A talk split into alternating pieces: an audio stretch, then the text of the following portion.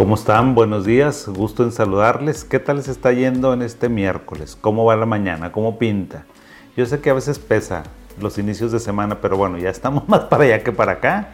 Espero que andemos con toda la actitud y más porque pues ya octubre se nos está terminando, ya sigue noviembre, luego diciembre, ya prácticamente este, estamos ahora sí que poniéndole los cerrojazos finales a este año 2022, un año también de cambios importantes, un año donde tratamos de volver a la realidad, a la realidad y a la normalidad, a la realidad. Pues es que estamos en un sueño.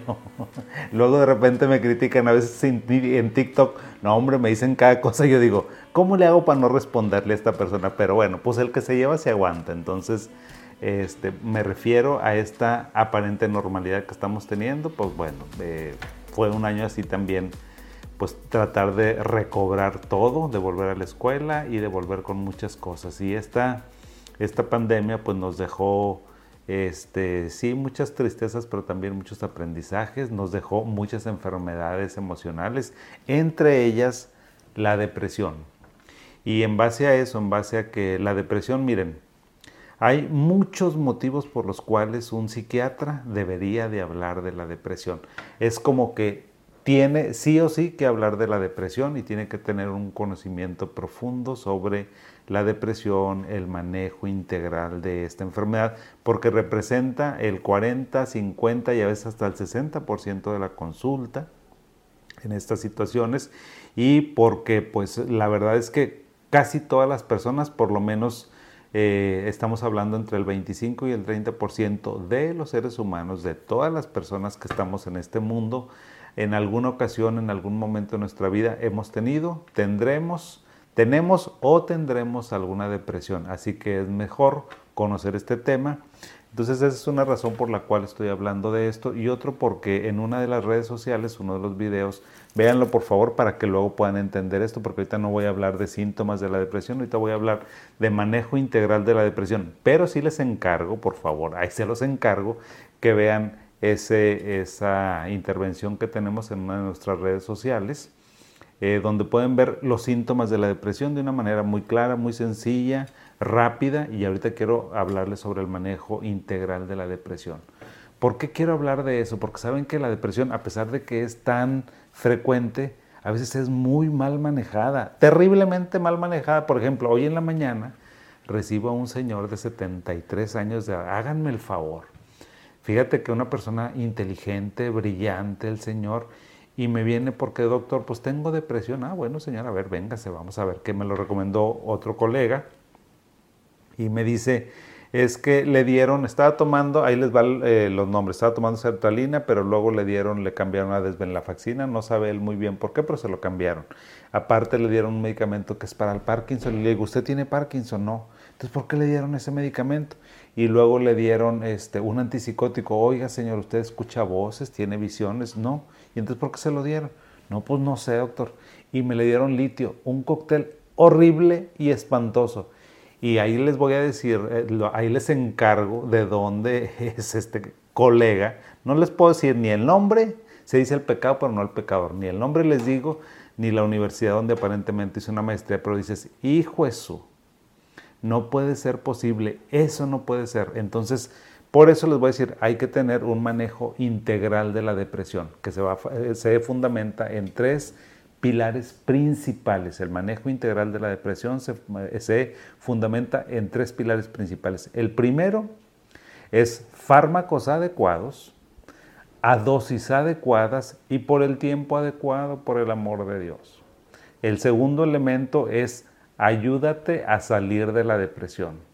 ¿Qué quiere decir esto? Ayúdate a través de una serie de actividades en los ritmos de tu vida eh, me refiero a tu rutina diaria, tu rutina habitual, incluyendo también los ritmos circadianos, que ahorita te los voy a explicar, a través de activación física y eh, intelectual y ciertos hábitos alimenticios. Necesitas ayudarte porque si le dejas tú, si vas con el psiquiatra, dices, ya me dio antidepresivo y se me va a quitar, ¿sabes qué?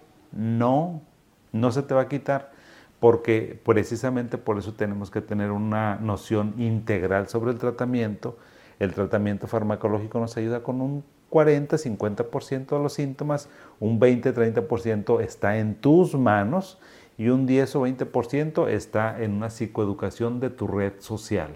Ese es el tercer pilar o el tercer elemento que tenemos que manejar. ¿Qué es eso? Y no son las redes sociales, me refiero a la familia, me refiero a la pareja, si es que tienes una pareja, a los amigos, al trabajo y a la escuela. Esos son los tres pilares, los tres elementos que necesitamos considerar. Vámonos por partes, ya que les dije eso. Fármacos adecuados. Miren, ¿cuáles son los fármacos adecuados? Todas las familias de medicamentos son muy buenos. El mejor fármaco es el que puedas comprar, el que puedas conseguir, ¿sí? O el que el te dé, si te lo da el seguro social, si te lo da la seguridad social que tengas, ese medicamento va a ser bueno. Si lo puedes comprar, por supuesto. ¿Y por qué les digo esto? Porque a veces estamos obsesionados por comprar una cosa que a lo mejor cuesta dos mil pesos y dices, oye, ahí se me fue casi el 10, 20% de mi sueldo de una semana pues no me compres ese medicamento porque te vas a estresar bastante. Mejor cómprame un medicamento que te va a costar 60, 70 pesos y que tú puedes pagar. Oye, doctor, ¿es bueno? Por supuesto que es bueno. Sertralina, paroxetina, floxetina, venlafaxina, desvenlafaxina, agomelatina, duloxetina, volteoxetina, imipramina y todas las inas, amitriptilina, todos son buenos este, medicamentos. ¿sí? pero hay unos que me cuestan hasta 40, 50 pesos y otros que te los puedo vender, bueno, yo no, porque no vendo fármacos, pero otros que te pueden costar 2 mil pesos, 2 mil, 2.500, 3 mil pesos, son muy caros los medicamentos, entonces cómprame el medicamento que tú puedas pagar, ¿sí? O que te puedan decir. Y luego después, fíjate, ya que tengas el medicamento, porque yo te dije y se lo firmo a quien me diga que no es cierto, ¿sí? este, todos los medicamentos son buenos, hay que darlos a dosis adecuadas. Entonces, fíjate, el fármaco importa, pero también importa la dosis. Él les vuelvo a decir este señor que le estaba platicando al inicio de nuestra conversación. Un señor de 73 años que me le dan sertralina y toma 25 miligramos. ¿Sabes qué le va a hacer esa sertralina? 25 miligramos. Nada, absolutamente nada. Es una dosis para un niño, es una dosis de impregnación para un niño de 5 o 6 años. No sirve para nada. Entonces fue con la otra persona, con otro colega, y le dijo, pues es que le tengo que cambiar el medicamento porque no le sirve. ¿Para qué se lo cambias? ¿Sí? O sea, si la sertralina es buena y es muy buena, pero la dosis que le estás dando, pues evidentemente que se la puedes dar 30 años a la criatura, ¿verdad? Y no se va a componer. A eso me refiero cuando te digo que hay que dar una dosis adecuada. Todos los fármacos, siempre tú debes de preguntarle a tu psiquiatra y tú métete a, a buscar información en las páginas que sean oficiales, búscame la Clínica Mayo, búscame a lo mejor la plataforma de Estados Unidos o búscame la de España o búscame la de Inglaterra, que son muy buenas y ahí puedes ver las dosis. Si tú tomas un medicamento, me dices, doctor, yo estoy tomando venlafaxina. ¿Cuál es la dosis de venlafaxina? Bueno, la dosis de impregnación empezamos con 37.5 y podemos llegar hasta 3. Es que a mí me la quitaron, doctor, cuando tenía una pastilla porque me dijeron que no servía. Pues muy mal porque eso no se hace. Entonces lo, tenemos que buscar la dosis adecuada del fármaco. Y siempre, fíjense bien, siempre un fármaco se empieza, es como una escalera, es como un escalamiento, se va, se va a titular hacia la alta. ¿Qué significa eso? Que si estamos con la venlafaxina que te dije, voy a empezar con 37.5, pero te voy a decir, esta dosis es nada más para ver que tu cuerpo lo tolere, a ver cómo reaccionas, cómo respondes, para ver efectos adversos si es que te lo provoca, y luego esta, esta dosis no te va a servir. La que posiblemente te va a servir es la de 75, 150, 225, y eso tenemos que llegar en un tiempo de una, de una a tres semanas o hasta seis semanas. Entonces fijan todo lo que está involucrado en un manejo correcto de los fármacos. Para que si ustedes se los van a cambiar muy rápido, díganle, no, no, no se los pueden cambiar tan rápido porque no les va a ayudar eso y de nada va a servir. Y la otra es el tiempo adecuado. Entonces ya hablamos del fármaco adecuado, que es el que puedes comprar, de la dosis adecuada, que ya te dije cómo, y luego si quieren después ahondamos en cada uno de esos, porque creo que es muy importante, y el tiempo adecuado. ¿Qué es el tiempo adecuado? Pues esto que te digo del escalonamiento. Generalmente una dosis pequeñita de impregnación se maneja de 3 a siete días. ¿Por qué? ¿Por qué ese tiempo? Porque es el tiempo que se tarda tu sistema, tu hígado, tu este aparato gastrointestinal en adaptarse, en reconocerlo, en ver cómo te va con otros alimentos, en ver si tienes, tomas otros medicamentos, cómo te vas a adaptar. Es el tiempo de adaptabilidad. Una vez que tienes una semana, entonces ya vamos a llegar a dosis terapéuticas. Dos semanas o tres semanas vamos a ir incrementando el tiempo. Tampoco que te lo cambien el medicamento si no ha pasado entre tres y seis semanas. Porque a veces yo sé que tú estás muy desesperada, muy desesperado porque tienes la depresión y se siente horrible. Yo ya les había dicho en el, en el video este que les hago alusión que las, que las personas con depresión dicen estoy muerto o muerta en vida. Y yo sé que cada, cada minuto, cada hora cuenta. Pero si te cambian el medicamento y no han pasado tres o seis semanas, ¿sabes qué vas a pasar? Vas a volver a empezar con otro fármaco y luego con otro y luego con otro. Y a veces esto se, se convierte en una, en una carrera del cuento de nunca acabar. ¿Por qué? Porque no te llevaron con un fármaco a una dosis adecuada ¿sí? y en un tiempo adecuado. Eso es en cuanto a los fármacos. Ahora vámonos al otro aspecto, al segundo pilar que les decía, ayúdate que yo te ayudaré, ¿verdad?